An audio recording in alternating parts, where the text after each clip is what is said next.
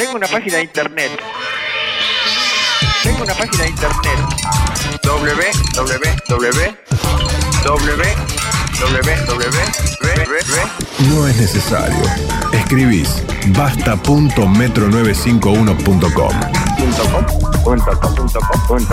El blog de Basta de Todo. Nos vamos a meter con nuestros amigos de, de TEDx Río de la Plata. Ya se viene la función principal. Los presenté como los Daft Punk, los robots. Ya hablaron de robots la semana pasada y esta tocaría una segunda vuelta. Jerry Garulki, Santi Blinkin, buenas tardes, bienvenidos. ¿Cómo andan? ¿Cómo está Jerry? Muy bien. Me alegro mucho.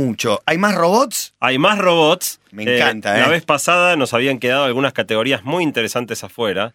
Eh, y si bien con la categoría última de robots sexuales causamos conmoción. Ahí tapaste, Tiramos un sitio. Se, se, olvidó todo. La mente humana borró todo lo que se había hablado. Todo lo anterior, ahí. ¿no? Sí, suele pasar. De hecho, tiramos eh, al diablo el sitio este de, de, en Japón. Ah, sí. Eh, sí, sí, no anduvo después por varias horas, estuvo caído. Yo me pregunto la cara de los japoneses diciendo qué corno habrá, ¿Qué habrá pasado. pasado? Que de repente en el medio de la noche, claro. una andanada de. Bueno, de más lógico al medio de la noche que a las 10 de la mañana, en una de esas. Pero eso también. Eh, das un, está bien, cuando entra mucha gente a la vez colapsa. Las páginas siempre es así. Cada vez que por radio das una dirección y demás, hacen clic a la vez 1500 tipos y sucede. No hay modo de evitarlo. Déjame decirte, Matías, que hemos dado 50 muchas mil. direcciones en nuestro tiempo acá con Jerry nunca y pasó. nunca hemos causado semejante despelote. Bueno, la, la- la Esa parte muñeca de- inflable estaba buena. Hoy vamos a hablar de otras categorías de robots, eh, en particular robots que nos curan, robots que, que de alguna manera tienen funciones médicas, robots para entretenernos y por último, la categoría principal va a ser robots para la guerra.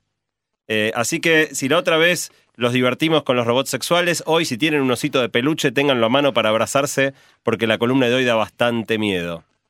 Mamita. Pero antes de arrancar con los robots, vamos a hacer la última mención. ¿De porque el domingo, claro, el domingo cierra la inscripción para TEDx Río de la Plata, así que últimas oportunidades los que aún no lo han hecho de anotarse en TEDx Río de la Plata 2013, que será el 28 de septiembre en la usina. Y eh, que, digamos, todos los que se anoten pueden participar por las- el sorteo de las entradas que son gratuitas. Así que, bueno, última oportunidad hasta el domingo. El domingo cierra la inscripción. El que no lo haga antes del domingo irá en el 2014 o se anotará en el 2014. Para anotarse, entren a tdxriodelaplata.org. Bien, está mencionado. Estamos a la espera y ahora sí, todo Dale, oídos. dale. Eh, igual que pasó la semana pasada, esta es una columna, hace dos semanas, esta es una columna súper visual. Así que hay mucho video, mucho link, mucha cosa para mirar en core.to barra robótica 2. La otra vez era robótica, así que ahora es robótica 2. Eh, todas las cosas que vayamos mencionando con Jerry están ahí para que la gente las vea, porque una cosa es describir un robot asesino de guerra y otra cosa es entrar y mirarlo. Algunos hasta tienen folletos, como uno, con- viste, cuando va a mirar el folleto de un auto y todas las especificaciones técnicas. Hay bastante material Este muy te mata interesante para que... a 3 kilómetros de distancia. Exactamente, to- todos los detalles de cómo funciona y, y- y fotos, eh, es muy impresionante. Pero antes de meternos con la guerra, vamos a, a empezar con los robots que nos curan. Claro, en el año pasado hablamos mucho del futuro de la salud eh, y claramente los robots van a jugar un papel en el futuro de nuestra salud. Hay, hay muchos ejemplos ya que están funcionando. Uno de ellos es un robot para hacer cirugías.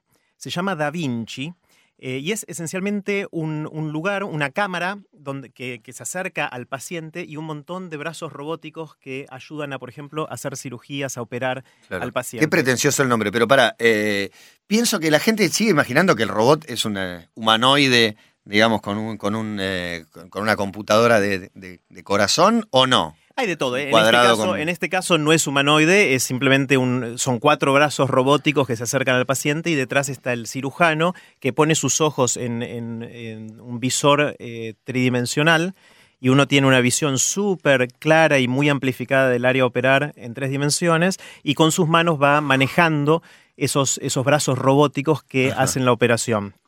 Se lanzó en el 2000, ya hizo 20.000 operaciones eh, y cada día se mejora, se puede manejar a la distancia. Y lo que ellos dicen, los que lo fabrican, es que lleva a la cirugía más allá de los límites de la mano humana. Es decir, con esto se pueden hacer cosas que antes no se pueden hacer. Se pueden hacer maniobras en cirugía que antes eran imposibles.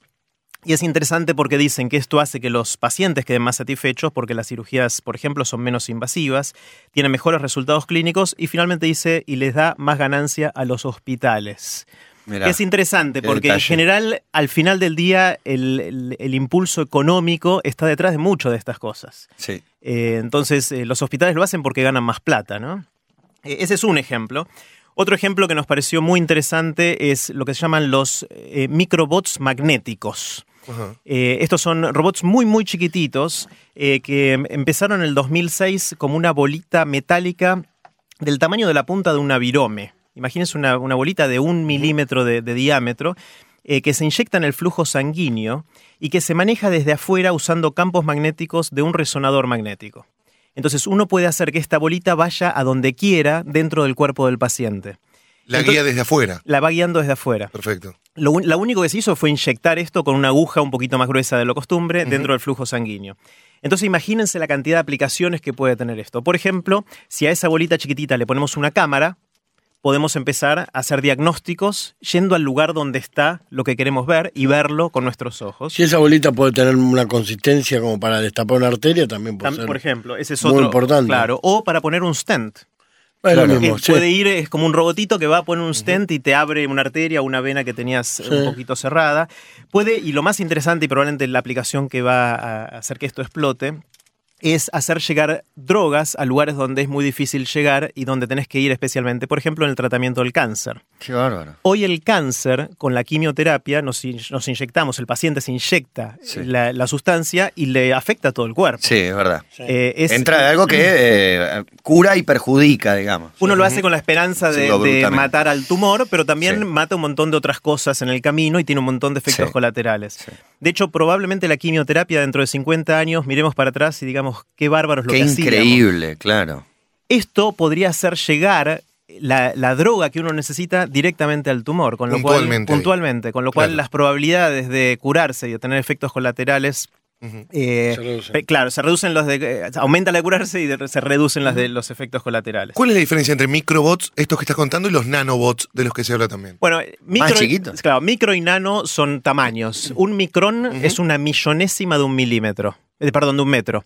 Agarren un milímetro y divídenlo mil veces, eso es un micrón. Un nanómetro es dividir el micrón todavía mil veces más. Uh, O sea, es mucho más chiquito. El nanómetro ya es el tamaño de los átomos, para que se den una idea. El micrón todavía es algo que con un microscopio muy poderoso podemos, podemos ver. Claro, Entonces, y el microbot existe y el nanobot todavía, Todavía no. no, pero Perfecto. eventualmente a la larga va- van a existir. Eh, de hecho, esto que empezó en el 2006 como una bolita del tamaño de la punta de una virome, hoy ya tienen 50 micrómetros. Es decir, agarren un milímetro, lo dividen en 20 pedacitos y ese es el tamaño que hoy tienen los, los microbots. Otro caso muy interesante que se reportó hace dos semanas recién, o sea que esto es eh, recién salido del horno, es un nuevo robot para dentro del cuerpo para el estómago. Resulta que es muy difícil ir al estómago con un robot que tenga una filmadora, eh, porque las paredes del estómago son muy resbalosas. Ajá. Entonces se dieron cuenta que en la naturaleza hay unos sapitos, que son los que se trepan en los árboles, que tienen una tecnología que desarrolló la, la evolución natural Seguimos para poder copiando la naturaleza. Totalmente, para poder prenderse de la pared del estómago. Y estos son robots que tienen forma de sapo. Tienen forma de sapo y pueden eh, adherirse a la pared inter- in- interna del, del estómago y pasar un video en tiempo real a los cirujanos para que tomen decisiones de lo, de lo que están haciendo. Eh, uno de, de nuestros ídolos, tanto para Santi como para mí, es, es Richard Feynman, que es un, un físico que ya falleció, premio Nobel. Y en un discurso en 1959, él dijo, para operarse sería muy interesante poder tragarse al cirujano. Y de alguna manera es lo que estamos haciendo. El cirujano, está, el Sí. cirujano se está metiendo dentro de nuestro cuerpo y es interesante como este señor lo predijo o lo Claro. eh, conjeturó. en- Y es, en es interesante 59. cómo en general las soluciones parten desde una locura, desde una idea loca, porque esto 1950 lo dijo, por ahí no sé si como una broma o fue realmente premonitorio, pero de una locura sale una idea posible. Claro. No, y aparte, digo, pues, fueron películas que nosotros vimos, eso es lo que me resulta. Como viaje Claro, fantástico. viaje fantástico. Soy fantástico. contemporáneo a una película que vi. Jamás pensé que iba a suceder. Hay muchas cosas que vimos como películas de ciencia ficción que hoy pasan a ser ciencia. Sí, no, no sé en pequeñecen en los seres humanos si entran manejando la nave. Ah, bueno, pero está bien, pero ciertas está bien. licencias poéticas Claro, que todavía claro, no, no van a suceder. Claro. Pero con esto también nos ahorramos el, el trauma de que te abran, que te, Claro. co- que te cosan después, Sí, la pérdida de sangre también. Completamente. Y varios riesgos más, Claro. supongo. Bueno, una última categoría de robots eh, aplicados a la medicina es lo que se conoce como exoesqueletos. Exo quiere decir por fuera, es como un esqueleto, pero en vez de tenerlo por dentro del cuerpo lo tenemos por fuera. Un exoesqueleto es como si fuera un traje que de alguna manera eh, usás por fuera y le da rigidez o fuerza o, o ciertas cualidades extras a tu cuerpo.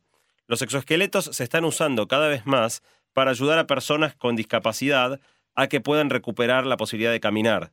Para que se den una idea, el año pasado una mujer parapléjica, o sea, pa- paralizada del cuello para abajo, completó la maratón de Londres usando un exoesqueleto. Hay un video muy conmovedor de esta mujer cruzando la meta. Es una pregunta tonta por ahí, pero eh, estás hablando que iba en, posición vertical, no sé, no estaba sentada en una silla un dispositivo ni nada. No, señor, lo completó caminando. Eh, tardó, por supuesto, unas cuantas horas, Sí, no sí, lo hizo sí. corriendo. 16 días tardó. Eh, 16 días era el- 16 días tardó. 16 iba días. muy lento. De hecho, tiene Bueno, son un- muchas horas. se muestra el video que es muy emocionante. Ella tiene una hija muy chiquitita que va caminando, casi gateando, pero caminando muy lento delante de ella. Eh, pero ella va y llega con, obviamente, con lágrimas y cruza la meta y un montón de gente la, la está ovacionando. ¿no? Eh, en, en los links, eh, en, en core.to barra robótica 2, está el sitio de una compañía que se llama EXO, E-K-S-O, que es muy impactante. Te muestran imágenes de los exoesqueletos y realmente te da la sensación de estar viendo tecnología absolutamente. ¿Sí? futuro. O medio Bodies de Exhibition, te da la sensación. No, no, no, para nada. Medio No, es- Iron es- Man, es en mu- es- realidad. Es muy Claro, Iron, muy claro. Iron Man. Muy Iron Claro, Man. agregar la tecnología de guerra que vas a contar después y ya tenés entre el exoesqueleto y la tecnología de guerra. Bueno, va- vamos a hablar de Iron Man, exoesqueletos. no estamos tan lejos. No estamos tan lejos. Vamos a hablar de exoesqueletos usados para la guerra también Uh. dentro de un ratito. Que sí son realmente el traje de Iron Man. Este al contrario, este tiene la- la- el objetivo de de alguna manera devolverle la movilidad a una persona que la perdió. Y es interesante, ahí en el, en el sitio te van contando cómo primero empieza la mujer que la meten adentro del traje y otro la mueve. Claro. Eh, pero después va aprendiendo con movimientos de alguna parte que pueda controlar su cuerpo a manejar ella el robot autónomamente y que el robot camine en los momentos en que ella quiere caminar, alternando el movimiento de las piernas y todo. Es muy, muy impresionante. Sí. La segunda categoría de la que vamos a hablar hoy tiene que ver con robots para el entretenimiento.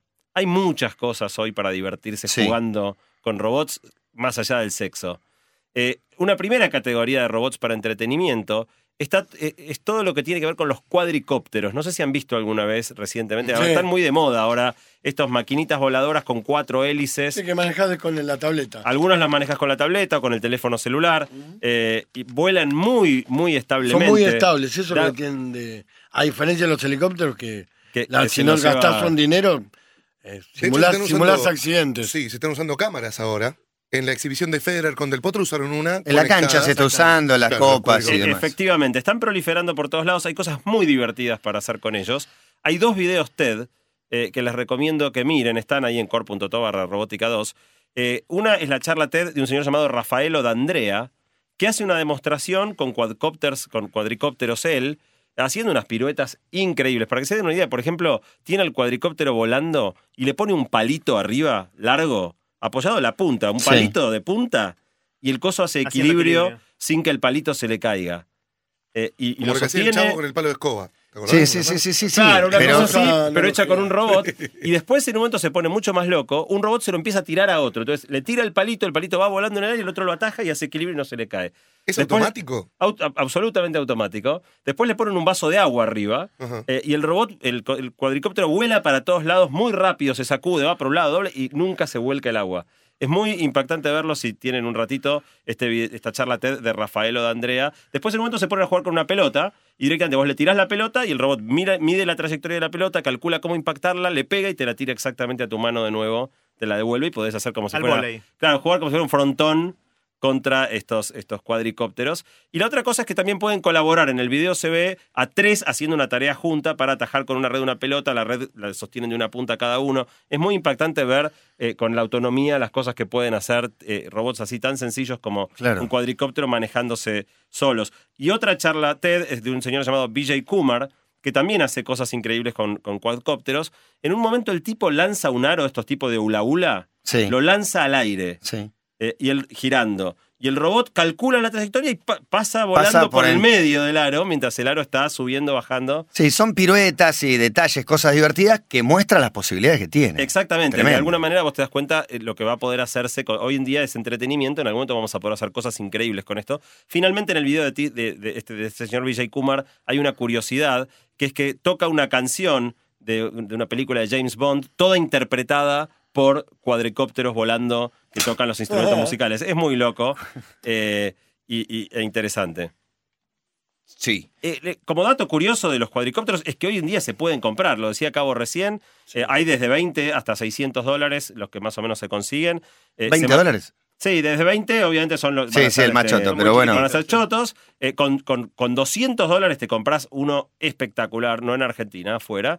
Con 600 ni te, ni- no te das una idea. El de la tableta sale un intermedio entre esos que No, te pensé digo. que 49 costaba, creo pensé que costaba afuera. miles, pensando que solo lo había visto en la exhibición de Federer, en lugares donde o sea, hay un presupuesto importante y hay algo en juego importante, los vi, pensé que eran mucho más caros. Eh, Bueno. tengo la sensación que pasa como con los autos, ¿viste? Que cualquier autito de, de, de Morondanga anda a 180 kilómetros por hora y lo- con las cámaras, cualquier cámara en cualquier dispositivo de estos filman en HD, filman en una calidad que es increíble. Claro, hoy en día tenés cámaras muy chiquititas de una altísima calidad de filmación, muy livianas, con lo cual vos la podés montar en uno de estos cuadricópteros y una vez que controlás el cuadricóptero podés filmar desde arriba, o sea, lo haces, salís de, si tenés una casa con jardín, subís derechito y empezás a sobrevolar la casa de los vecinos. Mi- digo, pensá que cuando éramos chicos si sol. querías espiar a la vecina tenías que agarrar binoculares y mirar por la ventana. No. Más allá de estas cuestiones de pervertido, en Rusia se usaron también para eh, controlar manifestaciones, por ejemplo. No, no sé si ustedes saben que existe una copa de fútbol robótico que se llama Sí. la RoboCup.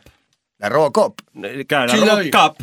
Sí, sí, Eh, antes de los mundiales se juega. que, eh, cada tanto se, se juega. Si han tenido Malísimo. la mala suerte de ver los Malísimo, videos, malísimo. la calidad de juego todavía Son unos es un papelón. no sé. ¿Puedo que- decir algo? No, muy mal. Algo que me gustaba mucho, veía mucho el programa, mejor que esos, eran unos que, robots que eran, se destruían unos a otros. Sí, Eso es entretenidísimo. robot. Sí. Lucha, ¿los viste alguna vez? No, ¿Qué es, Es en, el lodo o dónde? No, es como si te dijeran un círculo, vos con tu joystick, yo con el mío, con tu remoto, y vos haces lo que quieras. Tu diseño más mortífero contra el mío. Y muchas veces estaban los que eran recontra fuertes, pero hacían uno chiquitito que venía con una especie de pala mecánica, te lo doy vuelta y anda a cantar la ganan. Eh, está buenísimo, ¿eh? a mí me divertiría bastante. No, no, jugar no, no, así, pero era un a las programa. peñas robóticas. Yo vi- lo vi varias veces. Sí, era un sí. programa. Genial. Bueno, cuestión, eh, todavía la calidad de juego de fútbol robótico es muy pobre, pero la meta de los que organizan la RoboCup es que para el año 2050 un equipo de robots le gane a la selección campeona del Mundial de Fútbol. Un objetivo Eh, importante tienen. Así que digo, los que lleguemos a vivir hasta el 2050 nos sacaremos la duda. Mirá qué fe te tenés, ¿eh? Sí, hasta el 2050, te, pero así Firmo. garantizado, chic, Ok, chic. Listo. Y, y más también. Bueno, y después hay un montón de otros robots de entretenimiento. No vamos a, a- a profundizar en la mayoría, pero sí hay en core.to barra robótica 2, hay para que entren a mirar desde robots para jugar, juguetes robóticos espectaculares, un robot mezclador de tragos, que directamente tiene conectado un montón de botellas de bebidas, vuelve a decir lo que querés y el robot te mezcla tu trago. Qué bueno el Loctite. Muy bueno. ¿Alguna vez pudieron, por ejemplo, armar el cubo mágico? Sí. Dos ¿Sabés caras. Dos ¿Quién caras. es un gran.? Ni Lo, que en el programa. Harvey Ju- Dent. Julián Wedge. Te lo ¿Ah, arma sí? en un segundo. En un minuto te arma el cubo mágico. ¿En serio? Genio. Un minuto, mira, un minuto es un gran tiempo para un ser humano. ¿Vos El tardás un minuto? No, yo ni a patadas. El récord el 14 récord, segundos, el 7 récord segundos. lo tiene un robot que se ¿Sí? puede ver el Qué video ahí en core.to No vale. robótica 2. Cinco segundos y medio. Le cambia los stickers. Eh, sí, eh, creo que toma más más tiempo Había los alguno que cambiaba. O de- desarmarlo. Lo pero una vez que lo desarmaba, después se te, te todo. Sí. En cuanto No, a la no música, te- tenemos robots que bailan cascanueces, una coreografía preciosa hecha por muchos robots bailando cascanueces. Hay un robot que baila Gangnam Style, que es muy, muy biz- bizarro verlo. Hay una banda de rock, que son todos robots que tocan los instrumentos y los podés ver rockeando, rock pesado, todos robots.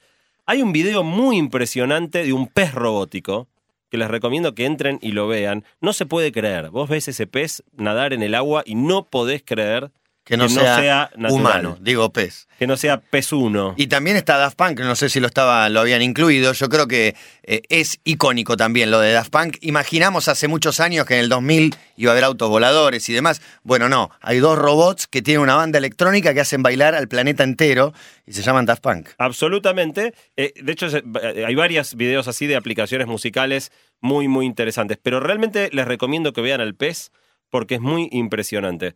Y ahora sí entramos, si se quiere, a, la parte central de la columna de hoy, que tiene que ver con el uso de robots en la guerra. Eh, decía antes, si tienen un osito de peluche, abrácense fuerte.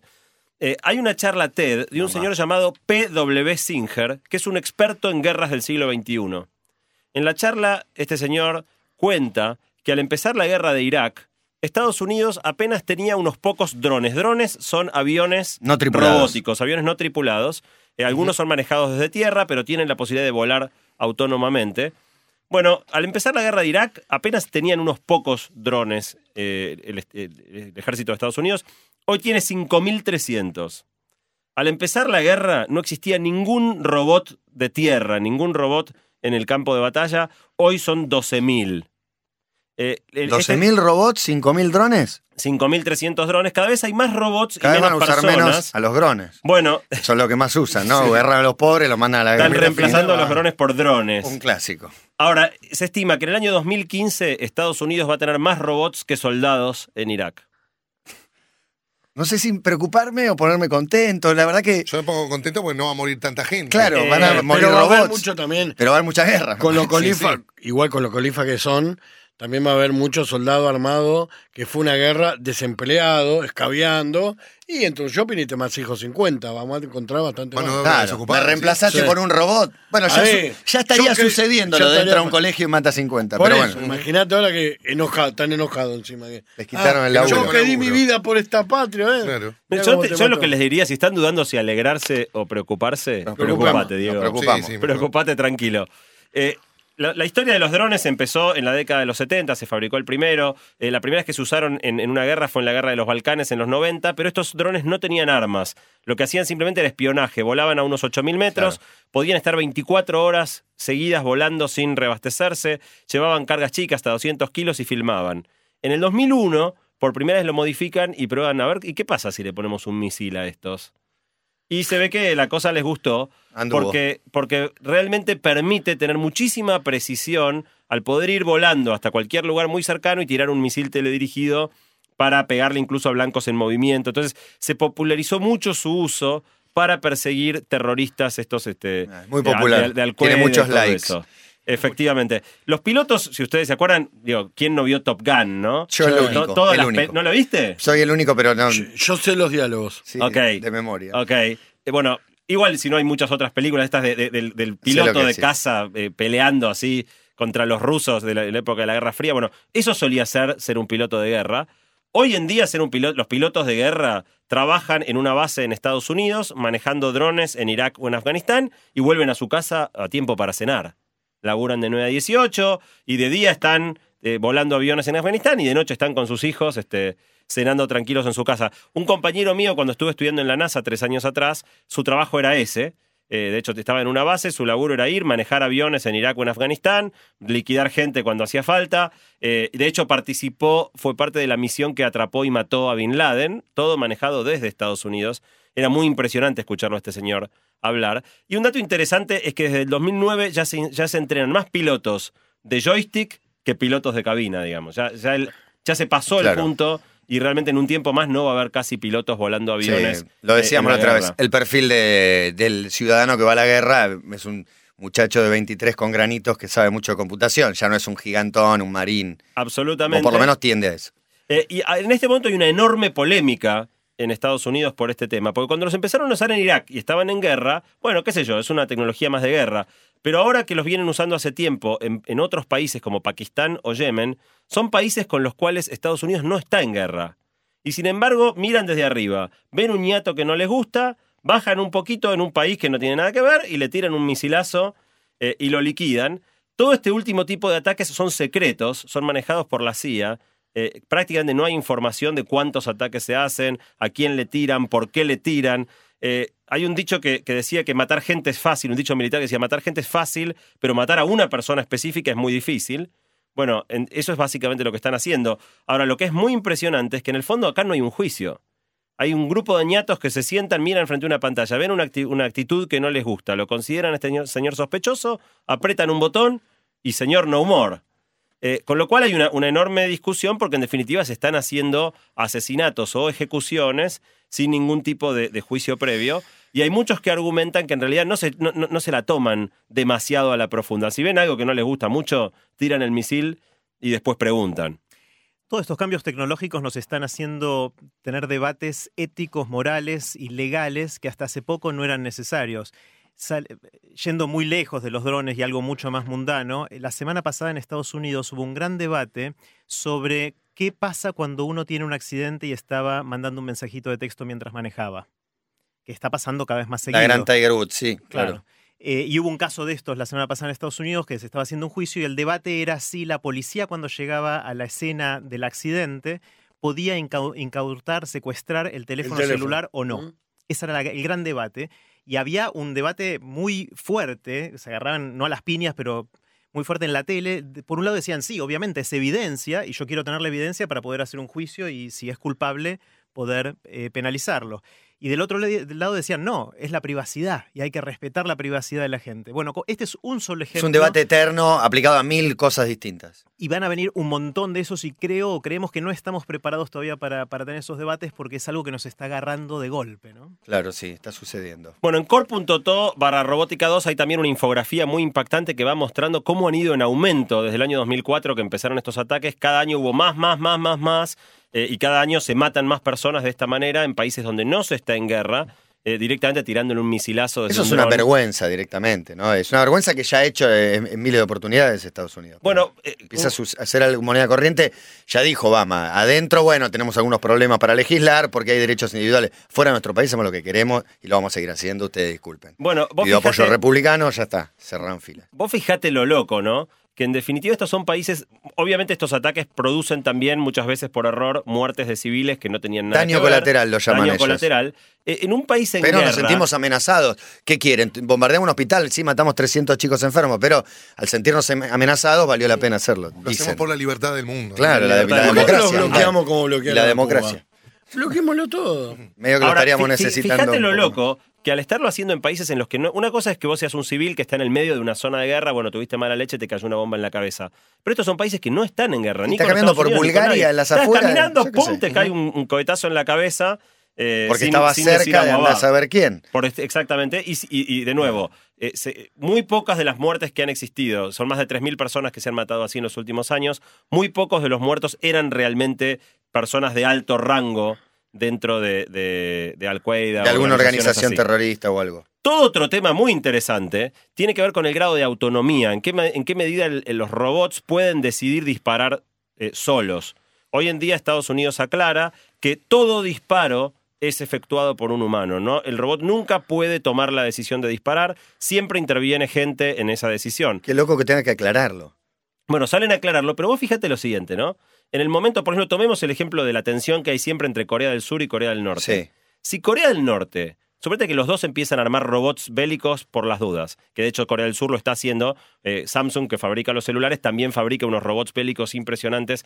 Un, un compañero mío de Singularity me mandó links eh, ahora hace un rato eh, por Twitter a mostrando ser los robots Más redituables los robots los robots que, los celulares, probablemente. Bueno, ahora fíjate que. Imagínate que Corea del Norte empieza a hacer robots que tiran sin preguntar. No esperan, no, requieren la intervención de un humano. Obviamente van a tirar mucho más rápido que si vos tenés que hacer que el robot vaya, pedirle permiso a tu presidente, bueno, sí, tiren, va un tipo, aprieta el botón. Entonces, en el momento que vos tenés un país que empiece a fabricar robots que tiran autónomamente, ese país le gana a todos, o por lo menos empuja. No, cambia el estándar. Bueno, Empiezan empuja todos a que eso. todos los demás también le den autonomía a sus robots. Así que es casi un hecho inevitable que no ha sucedido aún, pero seguramente termine sucediendo tan pronto un país lo haga, que todos los demás países tengan que darle autonomía y capacidad de tiro y decisión. la manera de que no pase por ahí es que todos se apuren y legislen en esa materia, con lo cual Estados Unidos sería el único que, cuando tiene esa tecnología, lo haría clandestinamente a través de sus organizaciones criminales conocidas como CIA. Bueno, este tema de legislar qué es lo que un robot puede hacer o no es algo que también hubo una profecía muy famosa que fue la de, de Isaac Asimov, Sí. eh, que creó la- las leyes de la robótica, que se hicieron bastante famosas después con el Tres libro. leyes, decís. Claro. Eh, las tres leyes de la robótica, que se hicieron famosas con el libro Yo Robot y después con, con la película. eh, que esencialmente dicen lo siguiente, él, él lo que dice es, quizás tengamos que ponernos todos de acuerdo para que todos los robots que fabriquemos en el futuro tengan estas tres leyes me- metidas en su programa, en su programación. ¿Cuáles son las tres leyes? La primera es, ningún robot causará daño a un ser humano o permitirá, por su inacción, que un ser humano sufra daño. Bien. ¿Está bien? Entonces ahí lo que dice es, lo primero que le decimos al robot, lo más importante es esto. Protegenos. La segunda dice, todo robot obedecerá las órdenes que le den los seres humanos, a menos que esas órdenes entren en conflicto con la primera ley. Es decir, si un ser humano le dice a un robot, anda y mata a otro ser humano, el robot debería No. desobedecer. Y la tercera dice... Pero solo eso, el resto obedece. Claro. Eh, y la tercera dice, todo robot debe proteger su propia existencia siempre que esta protección no entre en conflicto con la primera o la segunda ley. Es decir, que obviamente estas leyes es un intento casi desesperado de protegernos como seres humanos frente a la amenaza que podrían ser que los robots empiecen a tomar decisiones por, por sí mismas. ¿no? Eh, y esto es, estas leyes las planteó Asimov en un cuento corto de 1942. Esa, esa visibilidad que, que tenía o esa forma de ver el futuro era, era bastante im- importante. Se llamaba Círculo Vicioso y después se hicieron más famosos, como decíamos, en, en Yo Robot en 1950. Bueno, después toda otra categoría de robots son los robots de tierra. No vamos a profundizar mucho en esto. Estos obviamente no vuelan. No son, eh, como uno podría esperar, no son humanoides.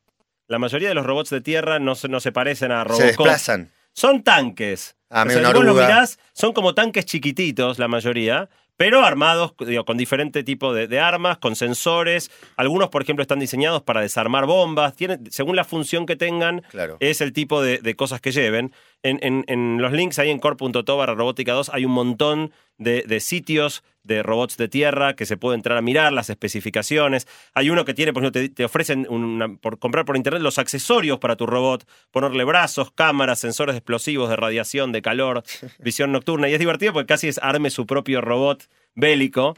Eh, hay varias compañías, por ejemplo, lo- los que fabrican la rumba, la, la aspiradora esta que hablábamos Sí. hace dos semanas que te Se carga acá. sola, que Los mismos sola. tipos que, que- que hacen esa aspiradora, que es una compañía que se llama iRobot, fabrica por ejemplo, un robot que se llama Pack, Packbot, que es malísimo. Eh, después hay otra compañía que se llama Kinectic, que su eslogan es robots para hacer el trabajo sucio. Y no están hablando de limpiar alfombras, precisamente. Me imagino. Eh, y otra compañía que se llama Boston Dynamics, que fabrica todo tipo de robots bastante temibles. Petman, que es un humanoide. Big Dog, que tiene la forma como de un perro o de un caballo y transporta mucho peso. Cheetah, que es el robot más rápido que se ha hecho hasta ahora. Corre en cuatro patas, más rápido que Usain Bolt. No es tan rápido como una chita, pero sí más rápido que cualquier ser humano. Hay una gran variedad de, de robots que la gente puede ver. Para terminar, dos comentarios interesantes respecto de este fenómeno de los robots eh, con cierto grado de autonomía utilizados en la guerra. Por un lado, como toda máquina, es esperable que a veces falle. Este señor P.W. Singer en la charla TED habla de los ups moments, los momentos ups. Bueno, hace poco, por ejemplo, el año pasado en Sudáfrica hubo un, un- un momento Un ups, moment. donde un, un cañón antiaéreo tuvo un error de software y liquidó a nueve soldados que estaban ahí alrededor manejando el, el cañón. Es esperable que las máquinas Alguna vez fallen. puede pasar. Y Como fallan los que- seres humanos, pero digo, qué manera de minimizar desde el nombre ya el acontecimiento. Ups, matamos a nueve. Bueno, él, él- él en, en definitiva está denunciando todo Sí, esto, sí. Es, es uno de los principales activistas en contra del uso bélico de los robots y, y lo que quiere justamente es concientizar que cuando vos le das armas y le das poder de fuego a un robot, digamos, es mucho más posible que falle y potencialmente mucho más dañino el, daño, el, nivel que puede hacer un robot ca- armado cuando falla. La otra cuestión es que a diferencia de un cazabombardero, por ejemplo, o una bomba atómica, que son muy, muy caros y muy, muy complejos de fabricar, estas maquinitas voladoras se pueden fabricar relativamente baratas y no solo las puede usar el, ejército americano, sino que también este, lo- los que combaten contra eh, el ejército americano en lugares como Irak, Afganistán, etcétera, también empiezan a fabricar sus avioncitos eh, y esto puede hacer un- causar una proliferación que sea bastante jorobada de, de- de sobrellevar, digamos. Por mil dólares hoy podés hacer una máquina voladora bastante mortífera eh, y hay planos en internet incluso de, de cómo hacerlo. Claro. Argentina lo hizo, pero no nos pegó ninguno por problemas con el 3G, porque no engancha nunca. entonces- Igual No hablamos agar- no agarra de, señal. de lugares bélicos, Irak, Irán, pero Afganistán no deberíamos incluirlo. Un sitio polvoriento, pobre, que más- no puede más, sin ningún poder de guerra, de nada. Fueron a, bo- a bombardear ahí. Afganistán no Bueno, tiene, no nada que hacer. están Irak con Saddam Hussein, creado por Estados Unidos todavía, pero A Afganistán. menos que haya petróleo. Ah, bueno, Ahí sí y gas. Son peligrosísimos. Claro, no, pero lo incluimos como si fuera Corea del Norte, es una Claro. amenaza. Pero Bueno, no. hoy, hoy hay 43 países en el mundo que están desarrollando robots bélicos, incluyendo, por ejemplo, Irán. Eh, y el riesgo también, esto lo decías vos, Diego, antes, es que al bajar el, el costo de la guerra en términos de vidas, de alguna manera esto puede hacer que las guerras aumenten mucho.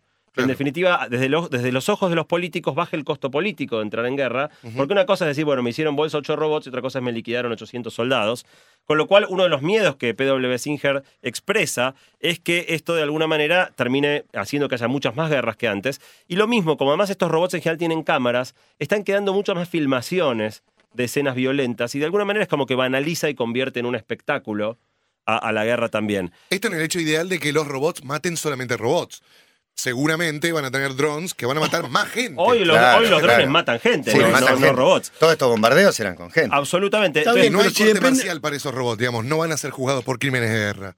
no, Van no- a ser desarmados y pasados a la chatarrería. Bueno, eso, eso es, ese es el cierre, si querés. Eh, P.W. Singer termina diciendo que él cree que estar eh, armando robots para la guerra es el error de esta generación que va a ser equivalente a haber construido la bomba atómica hace 50 años y que el camino de- del desarme nuclear lleva muchos años de a poquito de ir desarmando el despelote que armamos. Hoy todavía, hoy hay muchas menos cabezas nucleares de lo que había 20 años atrás, pero todavía queda muchísimo y él cree que este va a ser un camino parecido, que nos vamos a meter en un pantano espantoso y que nos vamos a dar cuenta de que fue un enorme error y va a tomar muchísimo trabajo de acuerdos internacionales ir desarmando el arsenal de, de robots eh, que construyamos de ahora en más. Claro, pero digo, además eh, de, de que sale muy poco y muy poco dinero construir un, un- un aparato volador que pueda destruir un montón de personas, también sale por ahí poco dinero, un pibe con una compu muy hábil para desprogramar estos, estos bichos y que caigan en cualquier lado. Absolutamente, o para tomar control de un dron y, y tirar el misil donde quiere él, absolutamente. Los riesgos son, son Altísimo. enormes.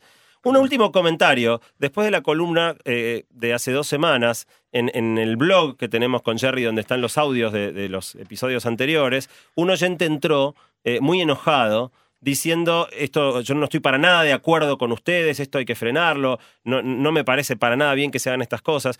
Y en realidad lleva una reflexión interesante, que es que no es que nosotros aboguemos porque esto suceda, ¿no? Eh, tiene que ver con, con describir lo que creemos que va a pasar, eh, en muchos casos con entusiasmo, en muchos otros con preocupación, eh, y de ninguna manera el, el presentar los hechos que se vienen tiene que ver con, No, no con estás fomentando que ni. ese futuro ocurra, Exacto, ¿no? no estás promoviendo, eh, matar al mensajero, el que no, nos cuenta un montón de cosas que ya existen, simplemente. En Ah, definitiva, la- la creo que es muy la- importante discutir eh, como sociedad si estas cosas son buenas o malas y cómo queremos intervenir al respecto. Claro, y, y a, a nivel personal, cómo nosotros vamos a estar preparados o no para afrontar los desafíos que esto tiene. En particular y a muy corto plazo, como decíamos, estos debates éticos y morales que, que no estamos acostumbrados a tener.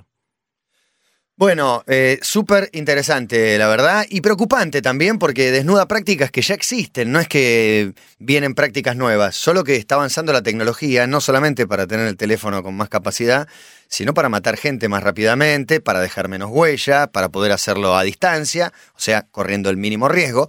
Estados Unidos eh, y su pasión por generar guerras fuera de su país, solo las tuvo adentro cuando le servían de justificativo para poder invadir otros países. Hasta acá, Pearl Harbor, Torres Gemelas, no sé, esas que finalmente fueron el detonante. Pero la verdad que es recontra preocupante, sobre todo teniendo en cuenta la impunidad con la que se manejan los países que tienen acceso a esa tecnología y a ese armamento. Eh, Es, es, eh, lo, lo nombraste como preocupante aparte, ¿no? No A- es que- a- Absolutamente, si ves la infografía esta que yo decía del- de los ataques de drones en Pakistán y la cantidad de muertos, créeme que abrazás fuerte el osito de peluche. Qué feo, qué feo. Bueno, es lo que viene y después vendrá el futuro del futuro también. Porque eso quedará colapsado en algún momento y pasará a ser, este, qué sé yo, eh, viejo. Seguiremos hablando del futuro con sus lados eh, buenos y sus lados preocupantes. Claro. Bueno, son Santiago Bilinkis quien habla junto a Jerry Garbulski. El choque de neuronas entra el gigante de Domínico al estudio y nosotros cerramos el momento TED agradeciéndole y recordándole que el domingo cierra la inscripción para el TEDx Río de la Plata, Así ¿verdad? es, en tdxriodelplata.org están a tiempo hasta el domingo de anotarse para el sorteo gratuito de entradas. Muchas gracias. Gracias a ustedes. Hasta la próxima.